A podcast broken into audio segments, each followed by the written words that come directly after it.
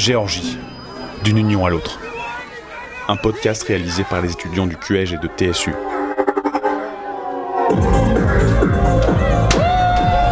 We don't want Russian people in Georgia. We don't want. Épisode 5. Son contraire.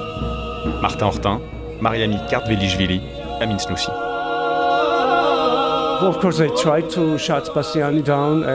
Ils ont bien tenté de fermer le Bassiani et de nous faire taire, mais ils ont échoué. Ils ont sous-estimé le pouvoir que les gens ont lorsqu'ils se battent ensemble pour de vraies idées. Ils croyaient qu'on était juste de gros junkies et qu'on ne pensait qu'à s'amuser, mais le Bassiani c'est beaucoup plus que ça.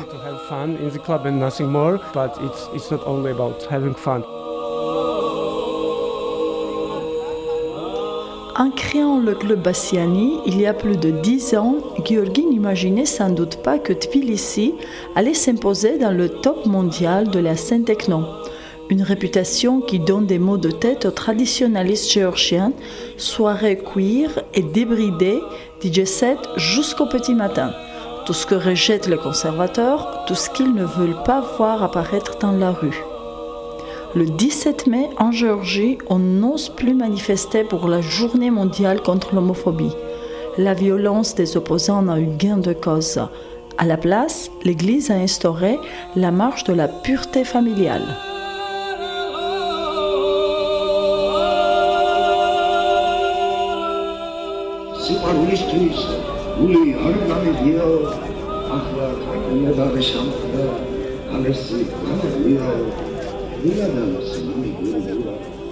Pourquoi êtes-vous là aujourd'hui? Qu'est-ce que ce jour représente pour vous? À première vue, on dirait qu'on combat toute une frange de la population. Mais comprenez bien que c'est des pédérastes qu'on combat. Nous luttons pour préserver les valeurs sacrées, les traditions. Nous n'allons pas les chasser à coups de chaise, mais ce serait bien quand même que tout le monde suive nos valeurs. Le cortège s'apprête à s'élancer avec des drapeaux géorgiens et évidemment le, la représentation d'une famille hétérosexuelle, homme, femme, trois enfants, qui est agitée. Là, on arrive au bout de cette marche pour la pureté familiale et les manifestants s'apprêtent à entendre un discours du prochain patriarche, Chio Mujiri.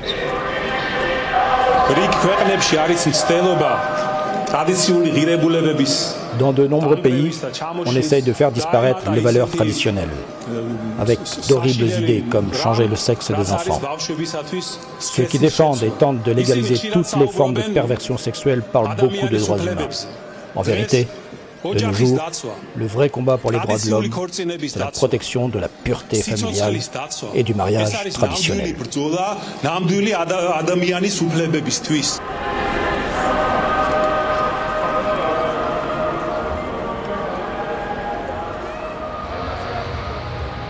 Il est 1h30 du matin, on arrive au Bassiani. C'est le plus gros club techno de Tbilissi. Il a beaucoup de succès, il est même parfois comparé au Berghain, la célèbre boîte de nuit à Berlin. On a rendez-vous ce soir avec l'un des fondateurs des soirées Orum. Elles sont ouvertes à tous, mais spécialement pensées pour offrir un endroit sécurisant pour euh, les personnes qui sont issues de la communauté LGBT.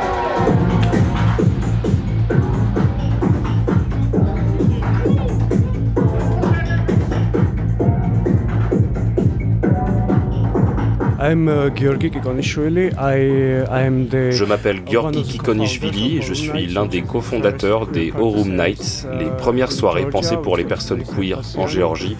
Elles se déroulent au Bassiani. Notre scène électro a une longue histoire. Elle a commencé dans les années 90, mais c'est en 2014 qu'on a eu l'idée de créer un club qui serait au cœur des luttes sociales. On voulait offrir un refuge à toutes les personnes exclues de la culture dominante, mainstream et conservatrice. I think that the very important reason why Bassiani became uh, Je pense que ce qui a rendu le Bassiani si important politiquement, socialement et culturellement, c'est qu'il permet aux gens de se réunir autour de la même musique. Cette musique, la techno, te donne la sensation d'appartenir à quelque chose de plus grand que toi. belonging to something big. Ce club s'est engagé sur des sujets variés, comme les droits des personnes LGBT, la guerre en Ukraine, la dépénalisation des drogues. Pourquoi est-il un lieu si important aujourd'hui pour les activistes en Géorgie Parce qu'il rassemble toutes les personnes qui étaient rejetées d'une manière ou d'une autre par la société. Quand tu ne rentres pas dans le moule de la culture dominante, eh bien tu te crées la tienne. Avant que ce lieu existe, il y avait déjà beaucoup de personnes qui ne trouvaient pas leur place, voire qui résistaient aux valeurs majoritaires et conservatrices. Des gens avec des idées différentes, pour qui l'égalité, la solidarité et la liberté sont plus importantes que ce qu'offrait la culture existante. Le Bassiani est devenu le repère de ce mouvement parce qu'il nous permet de danser tous ensemble, d'apprendre à se connaître et de se faire des amis, et même de faire l'amour. Uh, making love. I think we are in a huge, like extremely huge political crisis. Je crois qu'il y a une énorme crise politique en ce moment en Géorgie et que le fossé entre les désirs de la société géorgienne et ceux de l'establishment politique et religieux est immense. Religious establishment ones is like this gap is outstandingly huge. The old L'ensemble de la classe politique est incapable de créer ou d'imaginer de nouvelles choses pour la Géorgie. Non seulement le peuple veut aller dans une autre direction, mais il est prêt à se battre pour ça.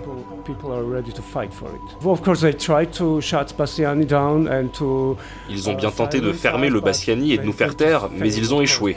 Ils ont sous-estimé le pouvoir que les gens ont lorsqu'ils se battent ensemble pour de vraies idées. Ils croyaient qu'on était juste de gros junkies et qu'on ne pensait qu'à s'amuser, mais le Bassiani c'est beaucoup plus que ça.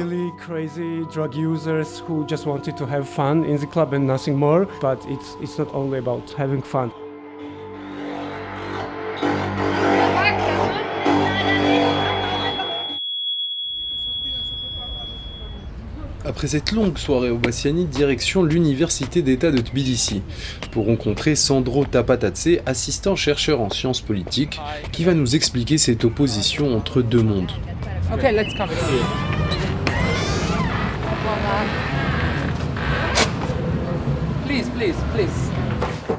when we talk about the Bassiani, that's the uh, uh, the idea we uh, we fight together, we dance together because it's a club. That's the. Au sujet de Bassiani, l'idée c'est de se uh, battre ensemble, de danser ensemble.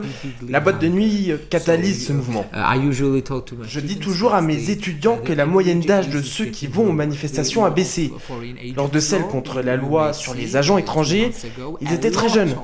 Par exemple, mes 400 étudiants qui ont la vingtaine y ont tous participé. Uh, Avec eux, les manifestations sont plus visibles sur les réseaux sociaux et je pense qu'elles vont se multiplier avec le retour des liaisons aériennes entre la Russie et la Géorgie.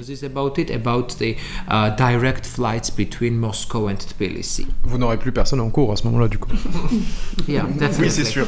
On s'intéresse aussi au patriarche, euh, et notamment à son rôle concrètement. C'est l'une des figures les plus populaires en Géorgie, sachant que le, le pressenti pour être le prochain euh, a des liens établis avec la Russie. Il a été formé, euh, il a été formé en Russie.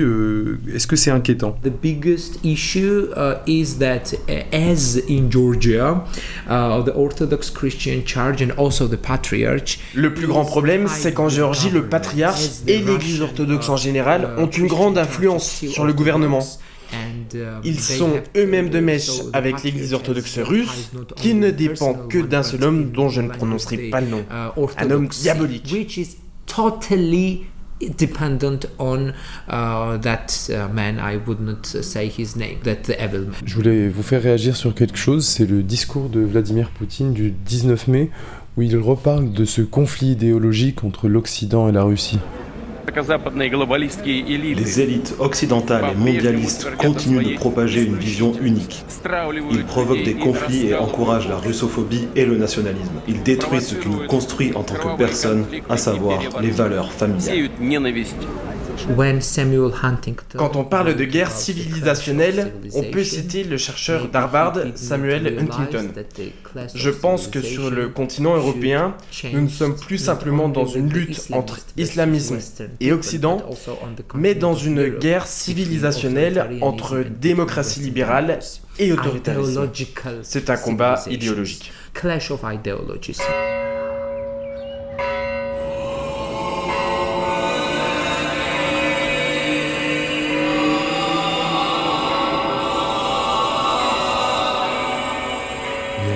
Cathédrale Sainte-Trinité, c'est la plus grande du pays. Je suis obligé de vous parler doucement car les célébrations de la Saint-André, c'est très important ici. C'est une des fêtes les plus importantes pour les orthodoxes géorgiens qui célèbrent l'apôtre André qui a fondé cette église. Euh, ça sent très fort l'encens, les fidèles embrassent des icônes richement décorées. Certains vont jusqu'à se mettre à genoux en face des icônes. En tant que géorgienne, le patriotisme est notre priorité. Nous sommes aussi euh, chrétiens et orthodoxes et nous défendons toutes les valeurs que l'Église considère importantes. Sur le pas de la porte, on vient de rencontrer Basilaya. Comme la plupart des prêtres qu'on a vus ici, il est habillé tout en noir et porte une longue barbe. Au premier siècle, l'apôtre André a franchi les montagnes de la région d'Adjari. C'est lui qui a christianisé ce qui deviendra la Géorgie. Sans le christianisme orthodoxe, notre pays n'existerait pas. Nous n'aurions même pas d'identité. En Géorgie, l'État et le christianisme sont spirituellement liés et ce lien perdure encore au XXIe siècle. Est-ce que vous pensez qu'il y a un conflit idéologique dans la société d'aujourd'hui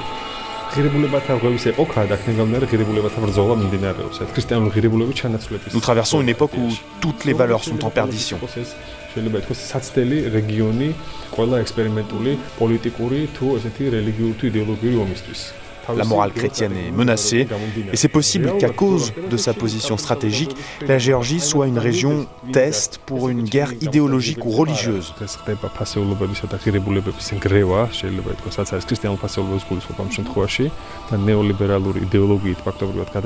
Je pense effectivement que les conflits qui ont lieu au sein de notre société viennent de l'extérieur ou de ses marges.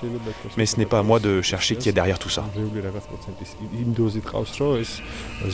ნამდვილადაც ქვეყნის ეს პოლიტიკური იქნება თუ საეკლესიო თუ სხვა განვითარებულ კულტურულ ცხოვრებაზე ნამდვილად ეფექტს ახდენს. Vous dites que l'église a une forte influence politique et culturelle. Quelle place pensez-vous qu'il faut réserver aux personnes LGBT+ dans la société, surtout quand on sait qu'elles sont régulièrement victimes d'attaques en Géorgie? როგორც ასეთი ეკლესია ამ ცხოვრების წესს უყურებს ცოდვას, ეს არის კაცსადმი ასასულებელი L'Église voit tout ça comme un péché. C'est un dogme chrétien très clair. Malgré ça, ces personnes sont très présentes dans notre pays, quels que soient les milieux.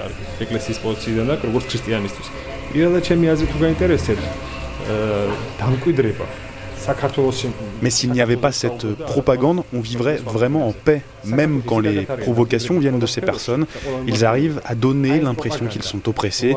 Il y a beaucoup de manipulation dans cette histoire et j'ai du mal à comprendre pourquoi ils veulent nous faire croire que c'est la norme d'être comme eux.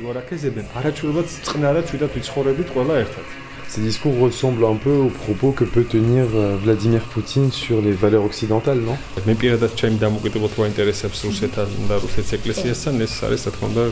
J'ai un avis extrêmement négatif concernant la Russie et l'Église orthodoxe russe. Pendant des centaines d'années, ce sont eux qui nous ont fait le plus de mal et pour les chrétiens, faire couler le sang est toujours injustifié. Notre Église ne soutient pas la guerre et ne justifie pas la politique de la Russie. Aujourd'hui, je pense que nous ne sommes inféodés à personne, que ce soit à la Russie, à l'Amérique ou à l'Europe.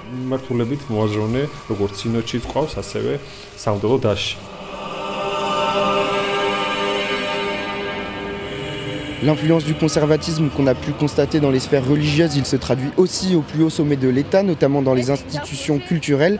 C'est pour ça qu'aujourd'hui, on va rencontrer Anna Megeladze. Elle fait partie des nombreuses personnes qui ont été renvoyées par la ministre de la Culture l'an dernier. On n'a pas pu avoir de réaction de ce côté-là malgré nos sollicitations. Anna est archéologue et elle a travaillé pendant plus de 20 ans au Musée national géorgien. Vous étiez au procès de, de, ma collègue. Il y a plusieurs euh, dizaines, même centaines de personnes, des professionnels qui ont été virés euh, du Musée national de Géorgie. Dans mon cas, c'était manque de compétences et de professionnalisme. C'est comme ça qu'on m'a déclaré euh, le 26 mai, la journée nationale de Géorgie, devant le public. C'est la ministre qui, qui a déclaré ça, qu'on était des parasites d'État euh, non compétent et c'est pour cela qu'elle nous a renvoyés.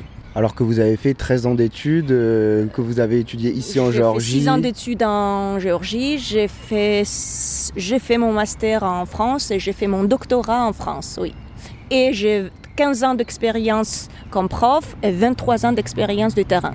Quel euh, est le point commun entre vous et toutes les personnes qui ont été exclues euh, du musée?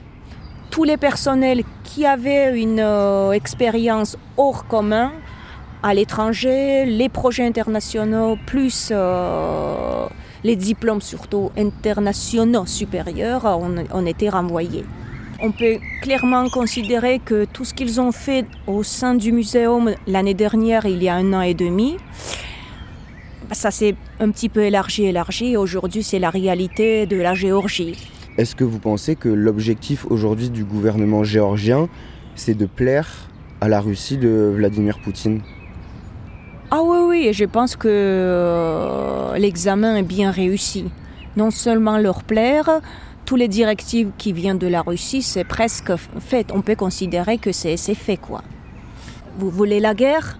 Euh, Ça, c'est la phrase que vous attendez de la part de tous les politiciens de Géorgie. Je ne suis pas très optimiste. Pas du tout. Parce qu'ils font ce qu'ils veulent quand ils veulent. En violant la loi tous les jours, à tout l'instant, à tous les pas. L'an dernier, il y a eu de grandes manifestations en Géorgie pour un rapprochement avec l'Europe.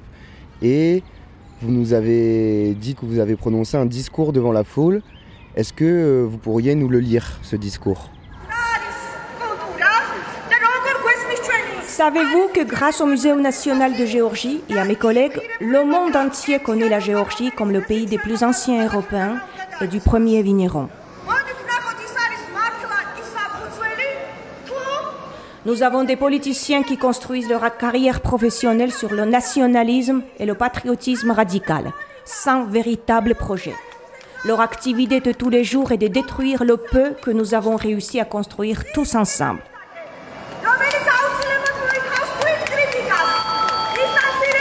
Avançons tous vers le changement qui demande de l'autocritique, de la distance envers notre propre culture, de la reconnaissance et du respect envers les autres. Avançons vers un but commun qui doit aboutir à une bonne éducation, au respect de la science, de la justice et de l'activisme. Essayons d'intégrer l'Union européenne ensemble pour obtenir une indépendance que l'on ne pourra plus jamais nous enlever.